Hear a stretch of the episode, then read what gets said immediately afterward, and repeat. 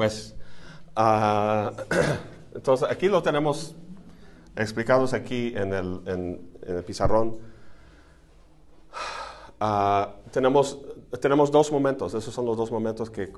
Esa es la interpretación de Lesiana de los dos momentos que comenta Marx en el tercer, volumen de Capital. Tenemos un primer momento de renovación de las fuerzas este, productivas, ah, esta ola de, nuevas cosas, este, computadoras, internet, coches Uber, bla, bla, bla, bla, bla. ¿no? Esto está acompañado de un proceso al mismo tiempo de descodificación, donde el,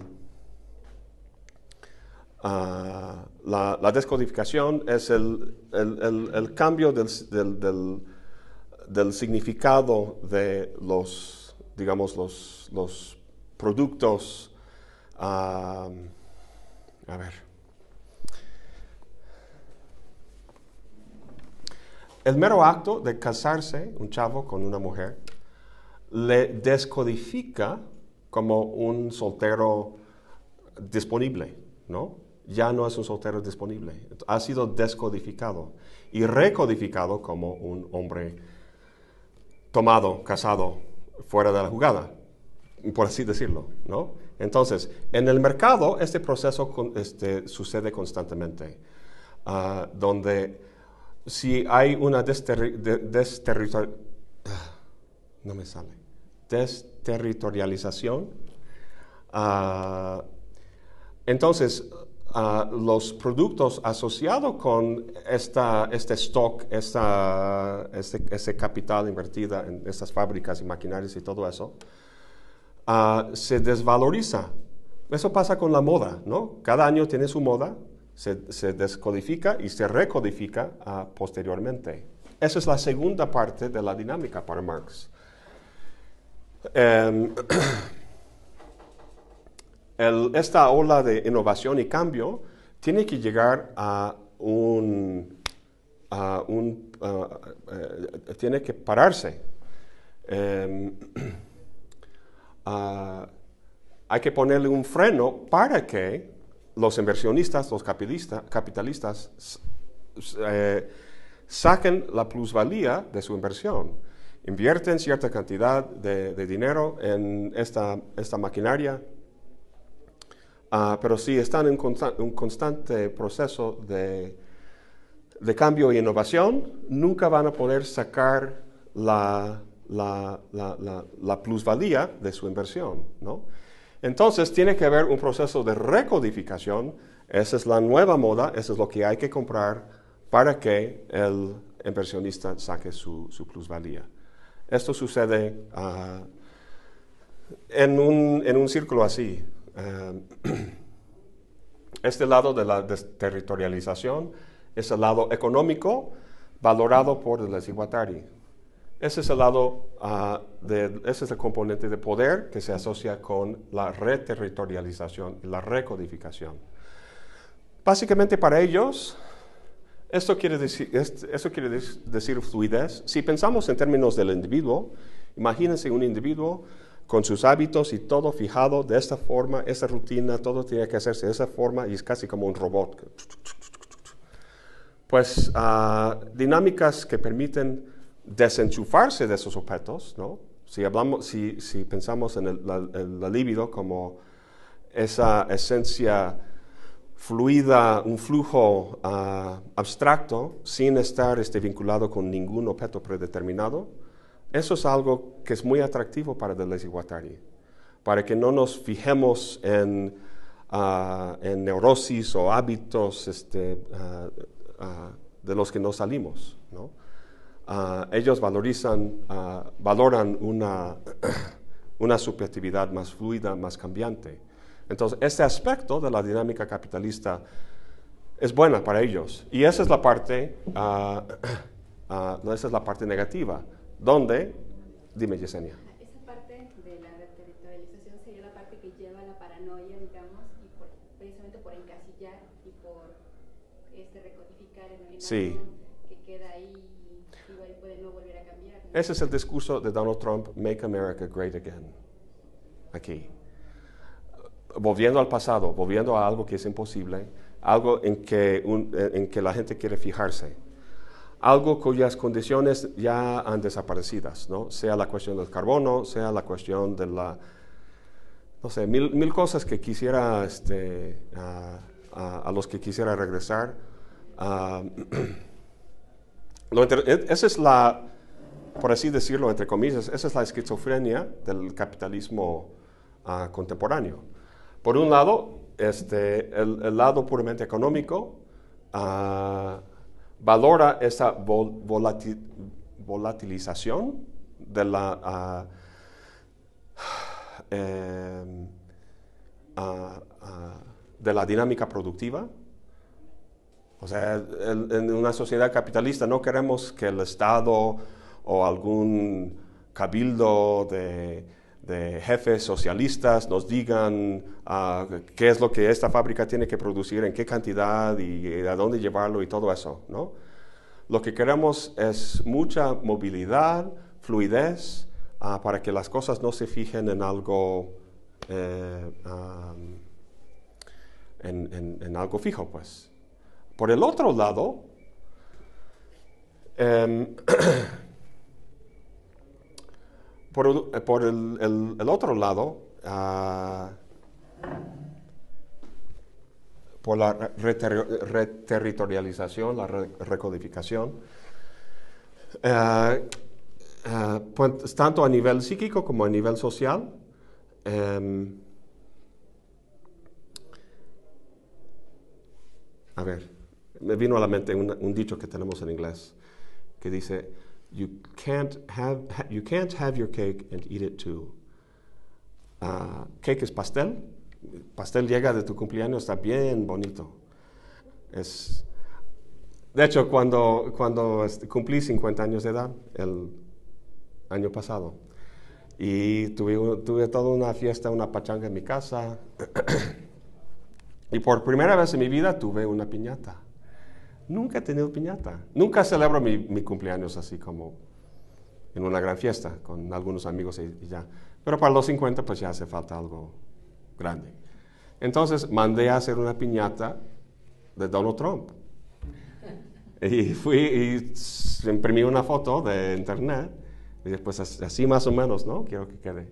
Entonces cuando fui a recogerlo, Digo, wow, esa cosa es increíble. Una, es una obra de arte, esa piñata.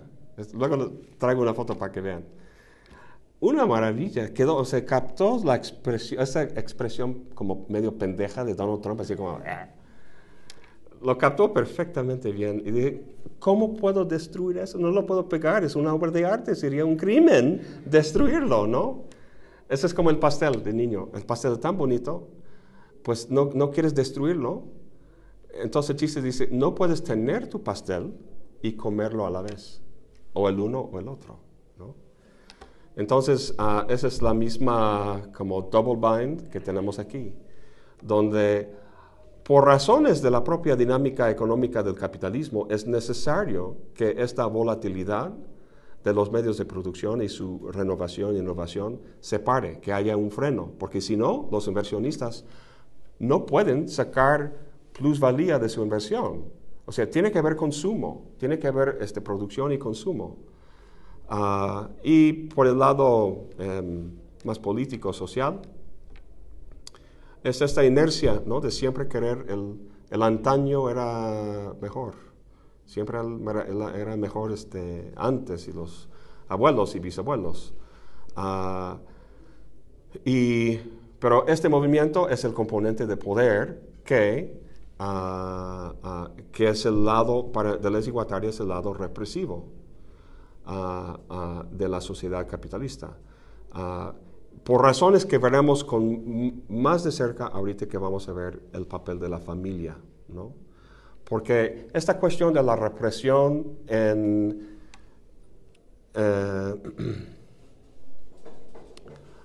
Freud y el psicoanálisis hablan mucho de la represión.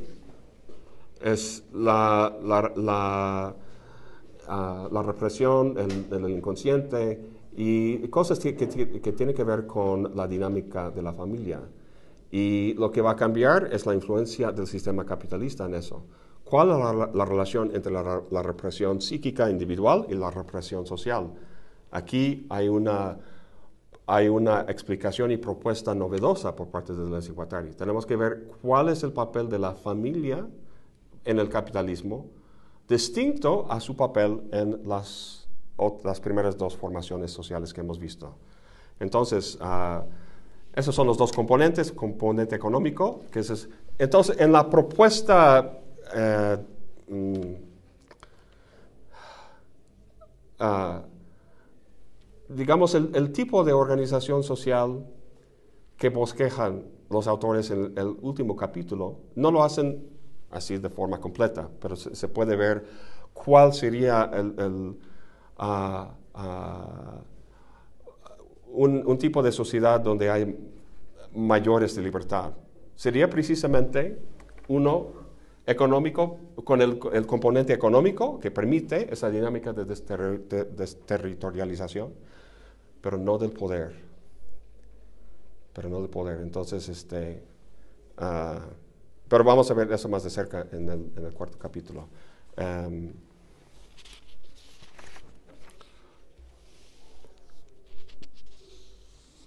Entonces, vamos a ver la cuestión de la familia en esta, en esta dinámica de la, la, axiomática operando en el capitalismo. Ah, como comentamos, en la sociedad primitiva las relaciones familiares y las relaciones sociales van bastante a la mano, debido al mayor alcance de, la, de la familia en las sociedades primitivas Ah, bueno, incluso México, eh, México, América Latina no es una sociedad primitiva, pero comparado con Estados Unidos, la familia es mucho más amplia aquí que, allá. Ah, entonces, en todo caso, eh, había mucha coincidencia entre las relaciones sociales, entre actores sociales, ah, y en las relaciones familiares. No, no había una segregación, sino una coincidencia. Em, entonces, las relaciones de parentesco, ah, que describimos en términos de las alianzas y filiaciones, es lo que determinaba la lógica de la producción social.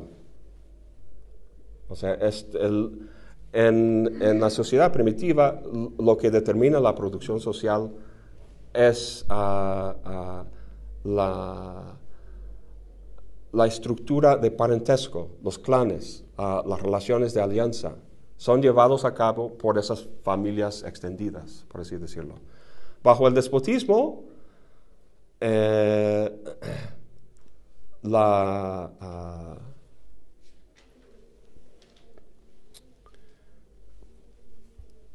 ¿cuál es el papel de la familia? Eso es lo que estamos tratando de ver. Sociedad primitiva, mucha, mucha coincidencia ah, entre las relaciones eh, eh, familiares, familiares y sociales. Y esas estructuras de parentesco es lo que determina la naturaleza de la producción social.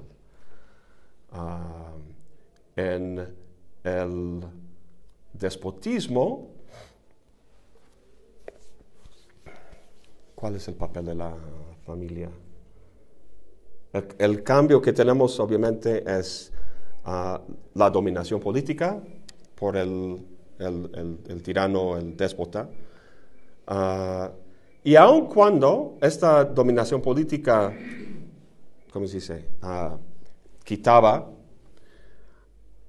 cierta cantidad de riqueza de la producción social para que fuera directamente a los cofres del déspota, Ah, en general, había, la, producción social se, lleva, se llevaba a cabo todavía por estas, estas eh, relaciones de, alianzas. Es simplemente que había lo que Deleuze y Guattari llaman una sobrecodificación para que el, producto de todo esto fuera al, la riqueza de todo eso fuera al, al déspota.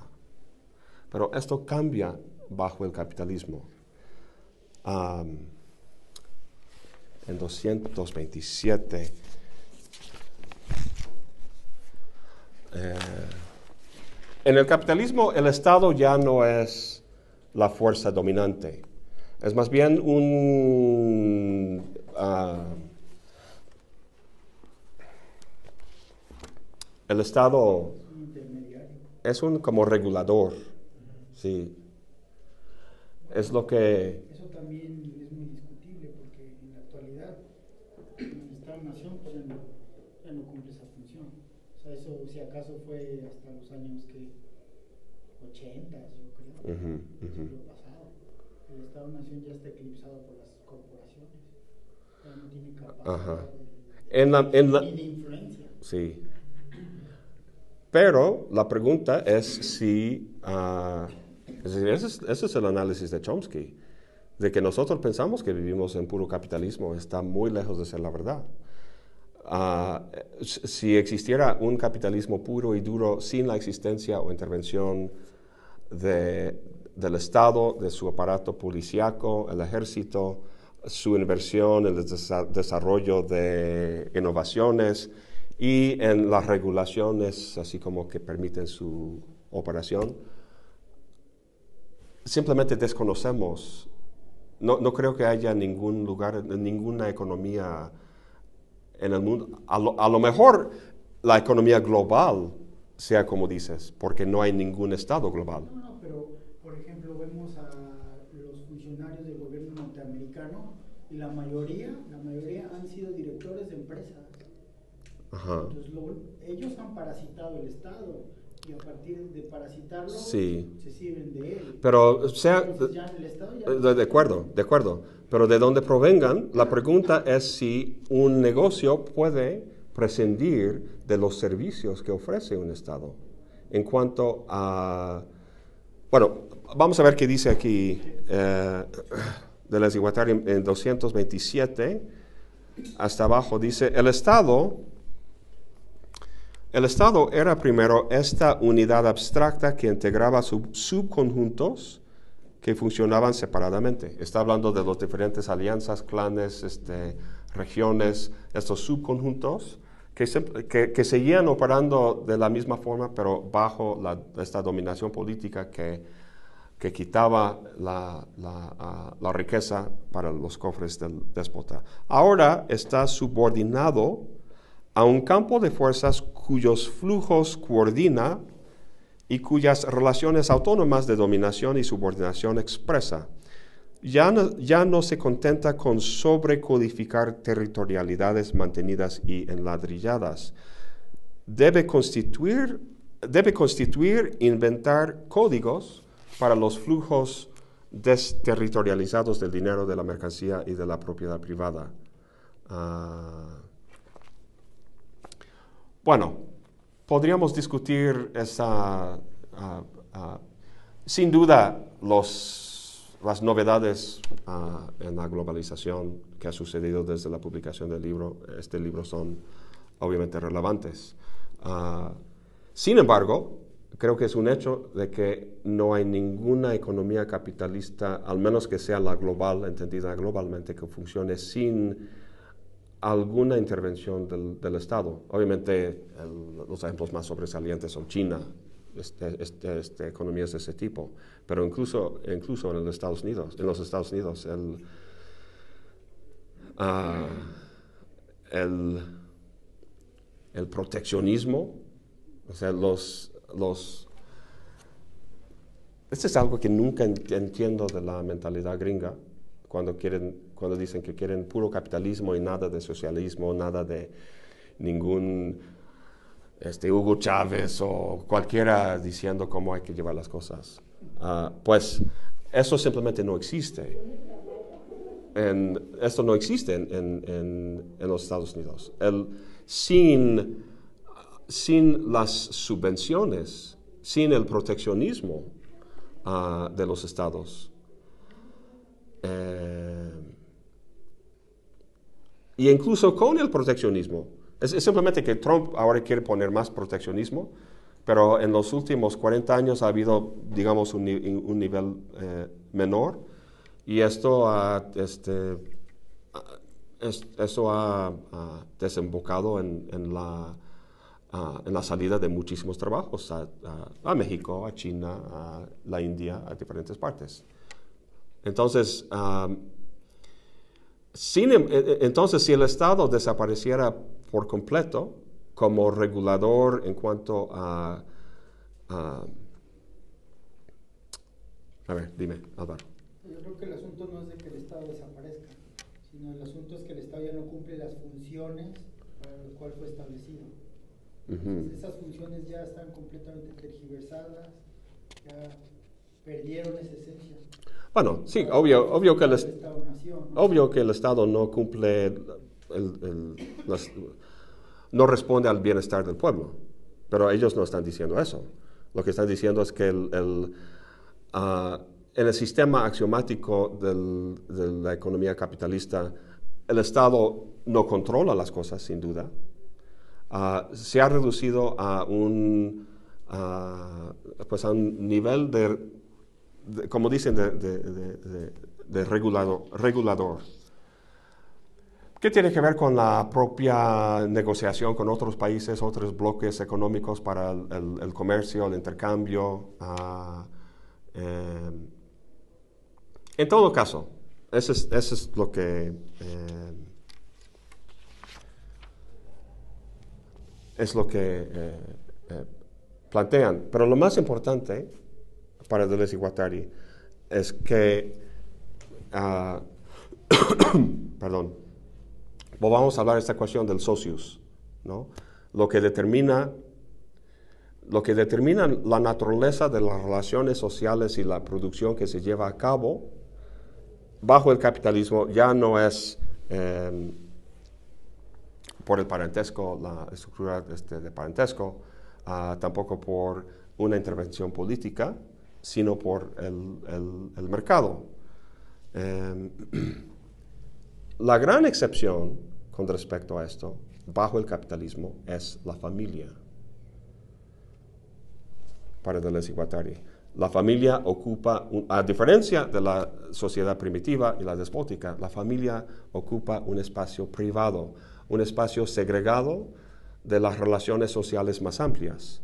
Ah, y esta segregación de la familia, la familia nuclear bajo el capitalismo, es lo que hace que el cap- capitalismo sea una fuerza tan poderosa. Eso es lo interesante de su análisis del capitalismo. Ah, entonces, nuevamente, tenemos que, para, para ver, para ver ah, qué es lo que aporta esta segregación de la familia nuclear en un espacio privado, en vez de más público, como en las otras dos formaciones sociales, ah, tenemos que tener muy claro cómo, cómo la producción está organiza- organizado, organizada en, la sociedad capitalista. Vamos a leer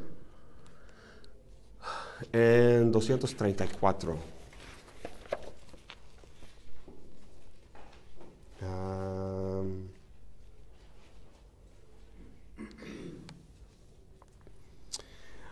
ah, pasando un poco de ahí en medio, dice, ah, en una palabra, la máquina capitalista empieza cuando el capital cesa de ser un capital de alianza para volverse filiativo. Muy sugerente esta, palabra filiativo. ¿Cómo, cómo caracterizan el capitalismo como, ah, como filiativo? ¿Qué quieren decir? Con eso. Eh, más adelante están hablando del, capital mercantil, el capitalismo mercantil.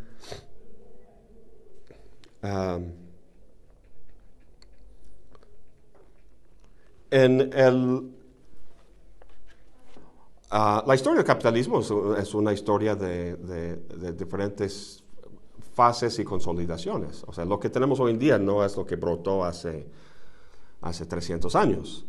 Ah, hubo una primera fase de, ah, lo que se llama capitalismo ah, mercantilista, mercantil,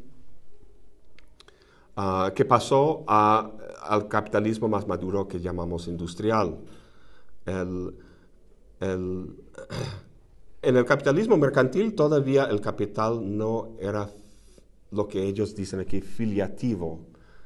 Uh, recuerden que la las relaciones de filiación, a diferencia, alianzas son horizontales, tiene que ver con unir diferentes grupos o clanes. Las relaciones filiativas son las relaciones de descendencia, padre, hijo, padre, hijo, así llegando hasta Adán o quién sabe qué. Eh, entonces, en relaciones filiativas lo que tenemos es una generación biológica de un ser nuevo. Y lo que está diciendo aquí que el capital se vuelve filiativo en el sentido de que el dinero se engendra el dinero. Cosa que no encontramos en el capitalismo mercantil. Estamos hablando del siglo XVIII más o menos. Uh, también aquí en el texto lo llaman un, capitalismo de, de alianzas. Solo en esas condiciones el capital se convierte en el cuerpo lleno, el nuevo socius, socius o la cuasi causa que se apropia de todas las fuerzas productivas. Uh, el, en el capitalismo mercantilista lo que, lo que se daba era, digamos, uh, sistemas económicos a nivel de país que, que comerciaban con otros países.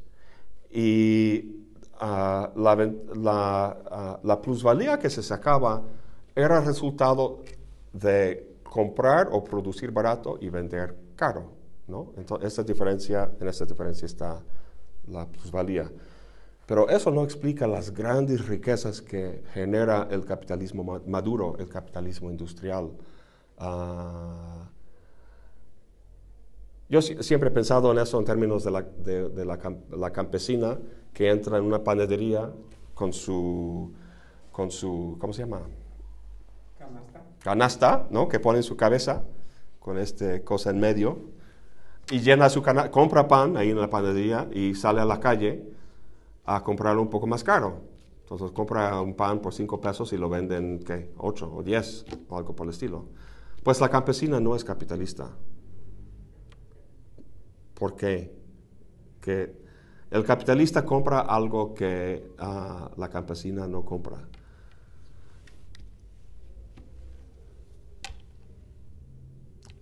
El trabajo humano. El trabajo humano. ¿Cómo?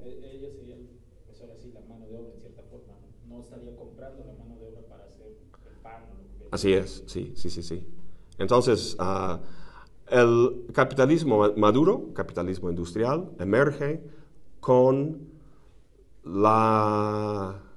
Hoy en la mañana le pregunté a mi colega, este Adolfo, si existe una... una en inglés tenemos este, la palabra...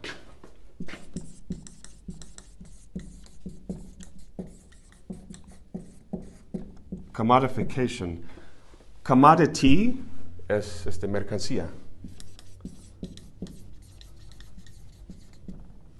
Commodity. Commodification es el proceso de convertir algo en una mercancía.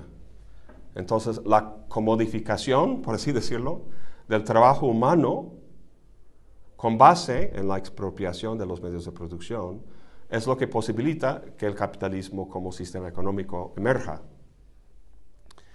O sea, como comentamos al principio, tiene que haber personas vendiendo su, poder de trabajo en el mercado para que, para que esto exista. Ah, es entonces cuando el capital se vuelve filiativo, o sea, el dinero puede engendrar más dinero. Ese es la gran, ese es, ese es el gran misterio que capital resuelve, que contesta. Engels dice que la respuesta de Marx de, cómo un hombre de negocio, em, empezando con cierta cantidad de dinero en la bolsa, termina con más dinero en la bolsa, ¿de dónde viene ese dinero extra, esta plusvalía? Ese es su super gran aporte uh, en, en Das Capital. Entonces, este proviene de la explotación del trabajador, como sabemos. Uh, Entonces, el- eh, pero es como tiene cierta cantidad de dinero en el bolsillo, ¿no? Y después de un tiempo y un proceso, de repente hay más dinero.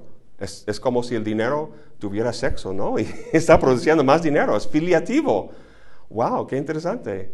Pues ah, esto, esto pasa con la comodificación del trabajo humano, la conversión del trabajo humano en una mercancía. Em, ah, entonces, eh, habíamos platicado del fenómeno de la deuda bajo el despotismo. La deuda es infinita, simplemente por la dominación política. Siempre y cuando hay, hay alguien ahí con un rifle o un arma que, que te obliga a trabajar, pues ah, ah, tienes que trabajar de forma infinita. Eh, y todo se debe al déspota. En el capitalismo la deuda también es infinita, pero se debe al propio capital. Ah, ¿y, ¿Y por qué es infinita Bueno, la deuda en la deuda? infinita en, el, en la máquina despótica es porque justamente el déspota tiene el poder para exigir esa deuda, ¿no? Así es. Y justamente es porque, eh, y se llega al tal grado de que puede ser hasta una, lo marcan ellos, una deuda de existencia. Ya no estás pagando solamente por el lugar o las cosas, sino por el mero hecho también de existir. Todo, de así es. forma. Entonces, ahí yo vería, por ejemplo, la, la idea de una desterritorialización de esa máquina hacia el capitalismo, porque ya no es necesario que esté presente o que se esté obligado, sino que ya uno ya participa dentro del mismo, ahora sí, del mismo código de deuda con el dinero en mano, Ajá. es como justamente uno consigue o obtiene las cosas. Ya no necesitas, ya no se lo debes a alguien más, sino se lo debes, debes de comprar las cosas, debes de conseguir las cosas por medio de se vuelve un intermediario y a la vez Ah. Y en la medida que no haya, eh, en la medida en que el, el- el- obrero está desprovisto, de, desprovisto del- de los medios de producción, en la medida en que, en, que, en que permanezca en una situación donde el único bien que tiene es su poder de trabajo, entonces ah, obligatoriamente, en la medida en que quiera sobrevivir, ah, ah, tiene que trabajar. Y, y el punto es que el, el- la, la plusvalía que tiene que generar el sistema nunca termina porque siempre hay, hay, hay inversiones nuevas. Que antes de que llegaran estamos platicando de, esta, de lo que se llama el ciclo de.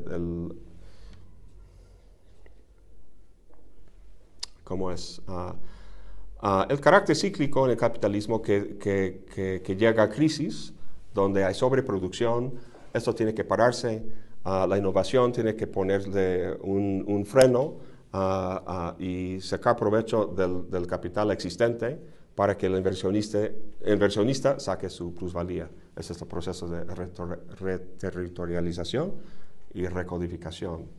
Am,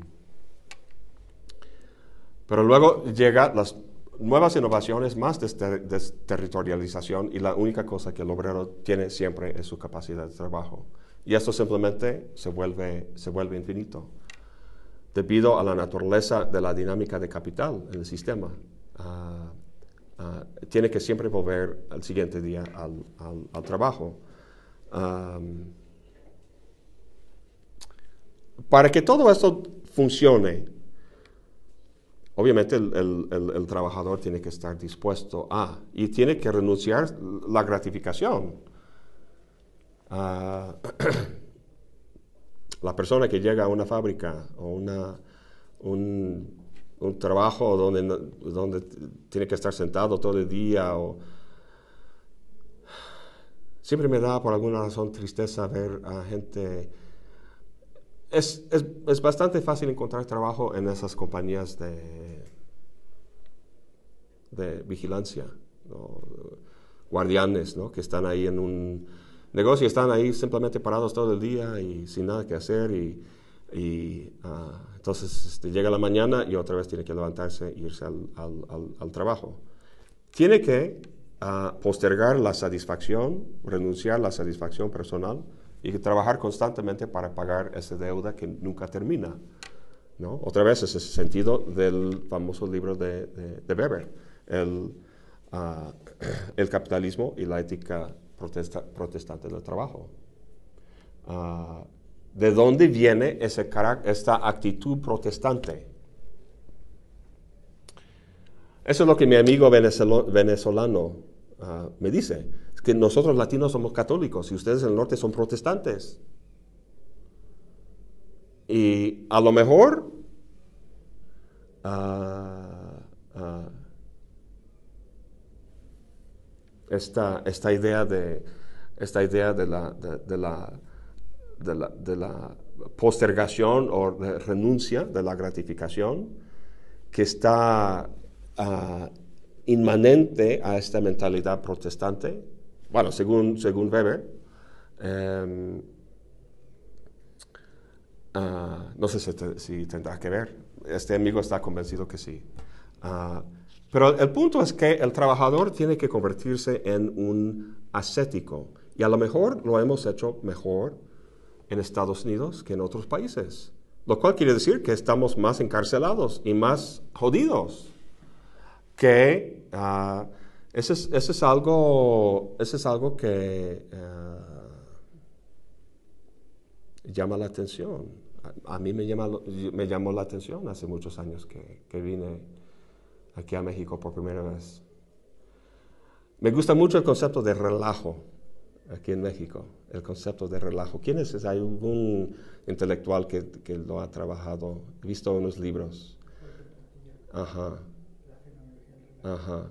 Lo cual no quiere decir que hay una oposición binaria entre seriedad y relajo, este, trabajo y holgazanes, o, sea, podríamos pensar en, muchas cosas binarias.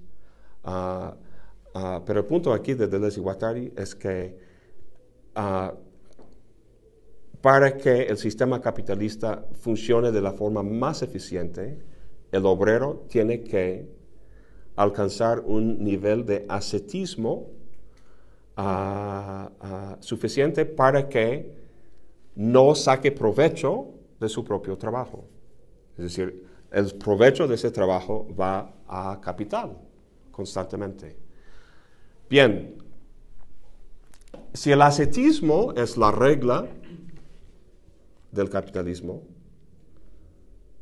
ah, como encontramos en, en- en Weber y, y- y como están este, diciendo aquí Deleuze y Guattari, ¿cómo se crea, cómo se, cómo se forja esa mentalidad, esa disposición ascética en el trabajador? La verdad es que el sistema económico, el- la, el- la dinámica axiomática, la axiomática del capitalismo, ah, no tiene ah, los, los- los medios o la, posibilidad de forjar esta, este tipo de subjetividad. O no lo puede inculcar, no lo puede forjar, porque simplemente la, la axiomática es una cuestión de cálculo cuantitativo abstracto. Y la subjetividad humana tiene que ver con creencias, con valores, con significados, con cualidades.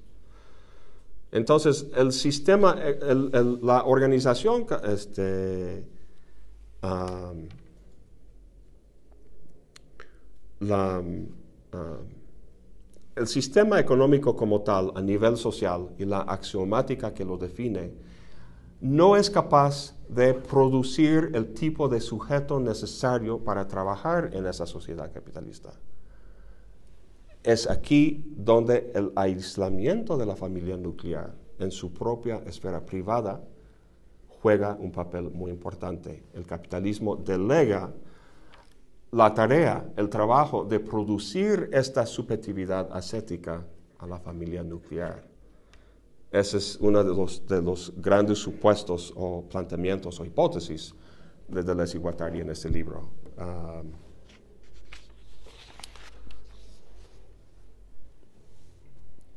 dicen que la, la- reproducción humana está privatizada en la familia nuclear.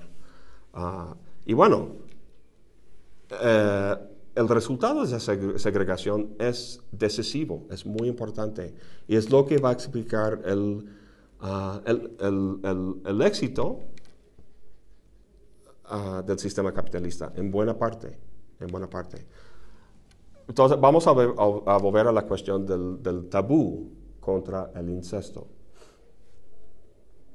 Porque al fin de cuentas eso es lo que es el Edipo. El complejo de Edipo tiene que ver con ah, esta cuestión del incesto. Entonces, ¿cómo en, en la sociedad primitiva, cómo quedaba la cuestión del... ah, no era algo que los padres y jefes de clanes y todo eso promovían. No querían que sus hijos se acostaran con sus hermanas o con sus madres o con gente ahí en la familia inmediata. ¿Por qué? Si no, no había esa expansión. Exactamente. Eh, La, la idea es tejer ah, relaciones sociales. Entonces, la- el, el- el tabú en contra del incesto ah, no tiene un aspecto negativo, así como moralista, que es, inmoral tener sexo con tu hermana, sino ah, el énfasis era en el lado positivo. No hacer esto para que lo hagas con la hermana de, o la hija de X este, padre o lo que sea, ¿no? Y así ah, este, subimos, este, se sube nuestro prestigio, nuestra reputación en la sociedad y tal y cual. Entonces, en la sociedad primitiva ese es el, ese es el punto del tabú contra el incesto. Em, y bueno, salud. Ah, se habla de que el incesto contra el, tabú contra el incesto es, una, es un tema universal en las sociedades humanas, que siempre ha existido. Deleuze y Guattari no dicen que no, ah, pero existe por razones distintas. Entonces, cuando llegamos a, cuando llegamos a la, a la sociedad capitalista, lo que tenemos es un residuo de formaciones anteriores, sí existe todavía ese tabú, pero ahora no tiene la razón de ser que tenía, por ejemplo, en la sociedad primitiva. Ahora, bajo el capitalismo, el, ah, el- el- el tabú es únicamente, exclusivamente ah, negativo. Es una cuestión biológica con tonos morales. Ah, entonces, el, ah, dicen, como vimos, en el, como vimos en el segundo capítulo acerca de los paralogismos, ah, dice Deleuze y Guattari que, que el deseo ah, se atrapa en ese, en ese fenómeno del, del double bind, ¿no? No sé si se acuerdan, donde el aislamiento de la familia, su segregación de otras relaciones sociales ah, en la sociedad en general, ah, segrega el deseo de todo objeto posible, menos precisamente a, aquellos que son prohibidos. O sea, no tener sexo con tu madre, con tu hermana, identificarse con tu padre. Esos son los ah, objetos que están al alcance ah, del niño en la familia nuclear aislado de la sociedad. Esos son los únicos objetos que son prohibidos. Entonces tenemos, esa es la naturaleza del, del, double bind, ¿no? Segrega el deseo de todos los objetos posibles, menos de aquellos que son prohibidos. Pueden tener acceso o convivencia con esos objetos, pero no los pueden tocar, esos son prohibidos. Ah,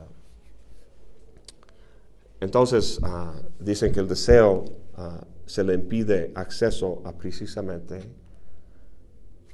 aquellos objetos que bajo las circunstancias son los más deseados. Am, entonces, imagínense ah, esta situación. Bajo esas circunstancias, la familia nuclear para Deleuze y Guattari es el campo de entrenamiento perfecto para la creación de la subjetividad ascética que requiere y promueve el capitalismo. Esa es la idea central. La segregación de la familia, de las relaciones sociales en general, en una familia nuclear, es el entorno perfecto para entrenar ah, y formar y forjar subjetividades ascéticas. Ascéticas porque renuncian el objeto, niegan el objeto. ah, el objeto eh, siendo el, objeto de deseo, que en ese campo es ah, ah, uno de los miembros familiares. Am, entonces, la idea es que las relaciones restringidas en la familia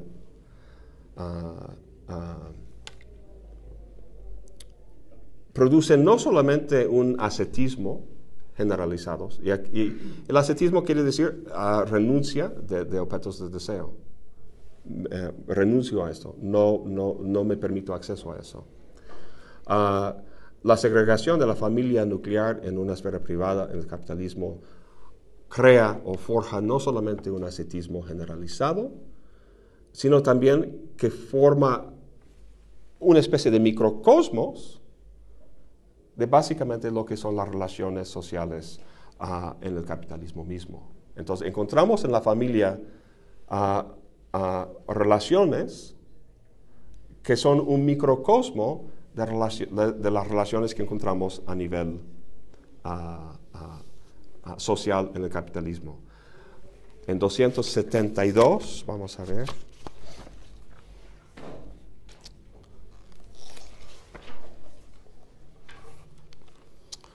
Hacia abajo ah, dicen, las alianzas y filiaciones ya no pasan por los hombres, sino por el dinero.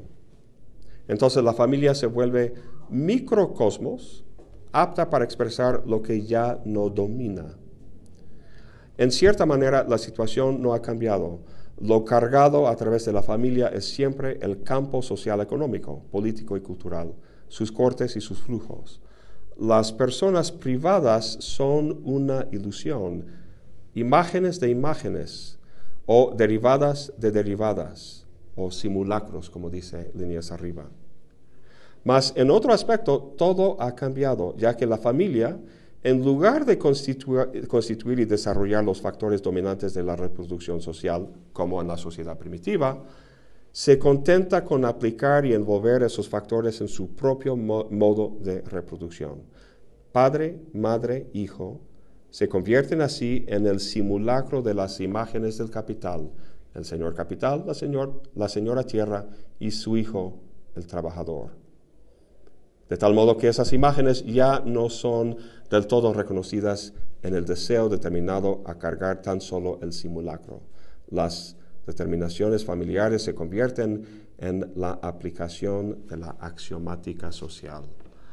Ah, bueno, otra cosa que encontramos en el propio manifiesto comunista, ¿no? cuando habla del, ¿cuál es la frase de Marx? Ah, en inglés decimos the cold cash nexus, el nexo, frío nexo de efectivo, de dinero, ¿no? de cómo la dinámica del dinero en el sistema económico capitalista determina estas relaciones eh, familiares. Y del otro lado cómo esta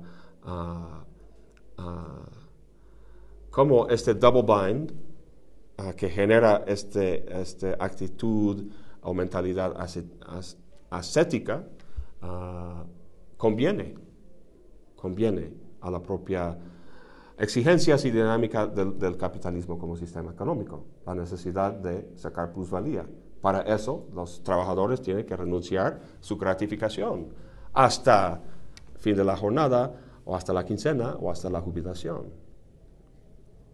Y eso es lo que todo el mundo hace. Ah,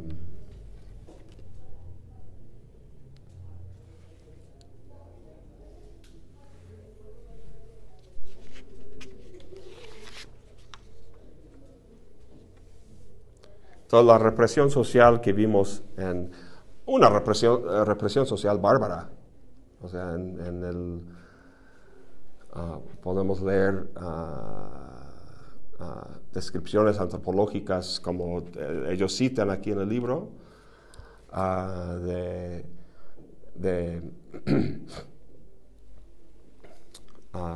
ceremonias del, tipo de vida social que, vaya, no sería nada atractivo vivir en, semejante ah, en semejante sociedad. Tu vida no tienes libertad, eres como un pedazo, una pieza en una gran maquinaria social y tienes tu papel que jugar y no puedes salir de eso y, no hay desterritorialización, no hay descodificación, pasas tu vida así con esta identidad y se acabó.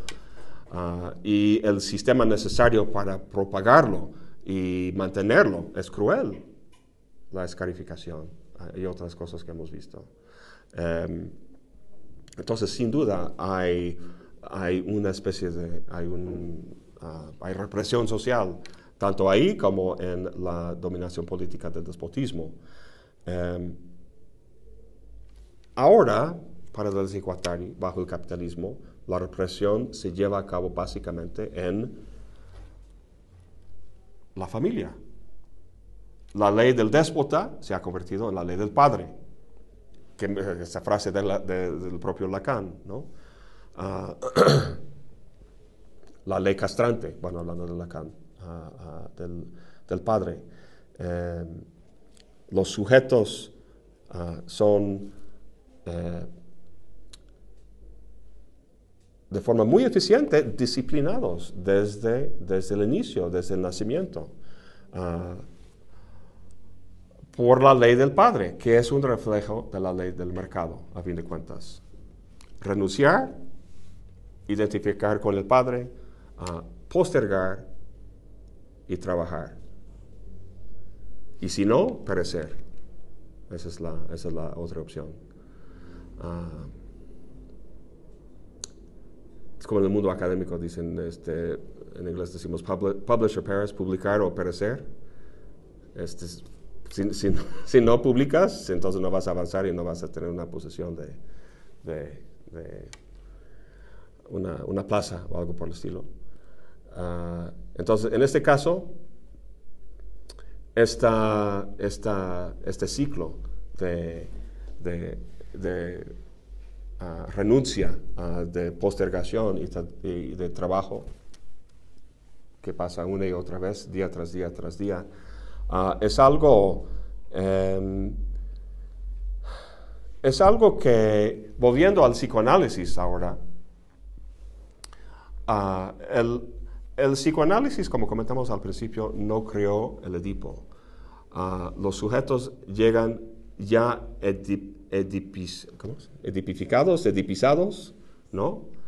Ah, eso no fue un cuento que algún psicoanalista metafísico sacó de la manga, sino que es algo que se forjó en la dinámica de la estructura social del capitalismo, ah, que tiene una larga historia y que es contingente, a fin de cuentas. Esa es, una de las cosas salvadoras, que, que las relaciones sociales son contingentes y pueden cambiar. ¿Cuáles son las condiciones de ese cambio? ¿Y cuál sería el papel de una crítica ahora eh, verdadera? ¿no? Porque eh, Deleuze y Guattari ah, ah, culpan el psicoanálisis como un apoyo a ese sistema de represión capitalista. Ah, es decir, Freud traiciona, según Deleuze y Guattari, su insight más básico, su gran descubrimiento del líbido, ah, como ese flujo abstracto de energía sin, sin determinación fija en algún objeto. ha traicionado eso al, eh, al eh, proponer básicamente que el deseo tiene objetos universales que se describen en el triángulo edípico. Ah, Freud meramente reproduce la estructura institucional del capitalismo. Esa es la idea básica, a fin de cuentas, terminando este capítulo. Freud simplemente reproduce la estructura institucional y, al fin de cuentas, represiva ah, del, capitalismo. Ah,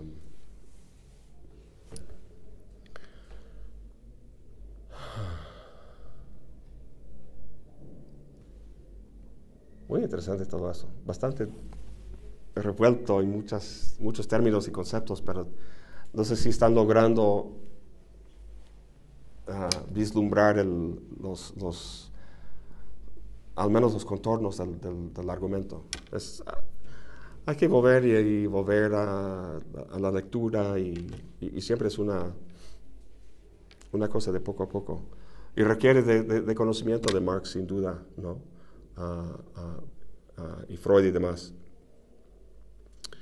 Ah, pero lo que, con, con todo, con todo eso planteado acerca de esa relación, ah, ese, ese papel de la familia nuclear en el sistema capitalista y, y cómo ah, propaga o reproduce esas relaciones sociales, va a permitir que los autores hablen de una, de una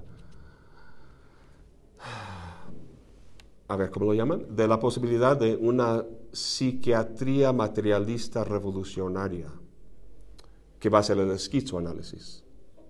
Entonces, si, como comentamos, si ah, ah, el capitalismo se caracteriza por esos dos componentes, ah, de lo económico y del poder, lo que ellos les va a interesar es eliminar esta parte y haber la posibilidad de una sociedad caracterizada únicamente por eso. Pero ¿hasta qué punto? Y volvemos, vuelvo a esta ah, metáfora del, jazz y de, la sesión del jazz, ¿no? Sea a nivel individual o, o nivel social, la idea es ver dos extremos.